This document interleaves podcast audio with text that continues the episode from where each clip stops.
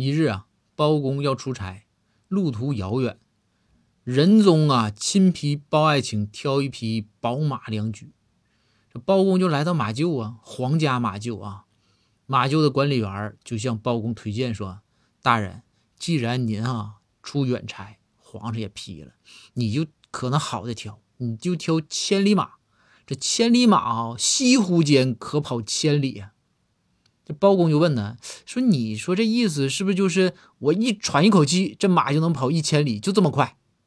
这马就管理员非常这个骄傲的就说：“呀，那差不多吧，大人，真的妥妥的。”包公就说：“嗯，那我还是看看普通的马吧。